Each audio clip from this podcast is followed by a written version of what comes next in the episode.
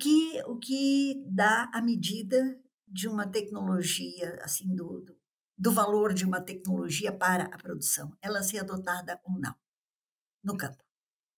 né. Então a inseminação demorou, mas foi adotada por quê? Porque foi uma tecnologia que agregou valor e atendeu necessidades, né. Enquanto o congelamento não não tiver essa condição de ser baixo custo, resultado, hã, de aplicação, dentro do que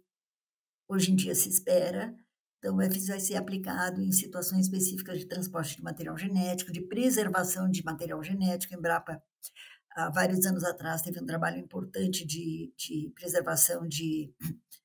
um banco de material genético, com de de raças nativas, hã, de suínos usando congelamento, né, então essas aplicações o congelamento tem, mas congelamento ainda não está pronto para ser usado em grande escala.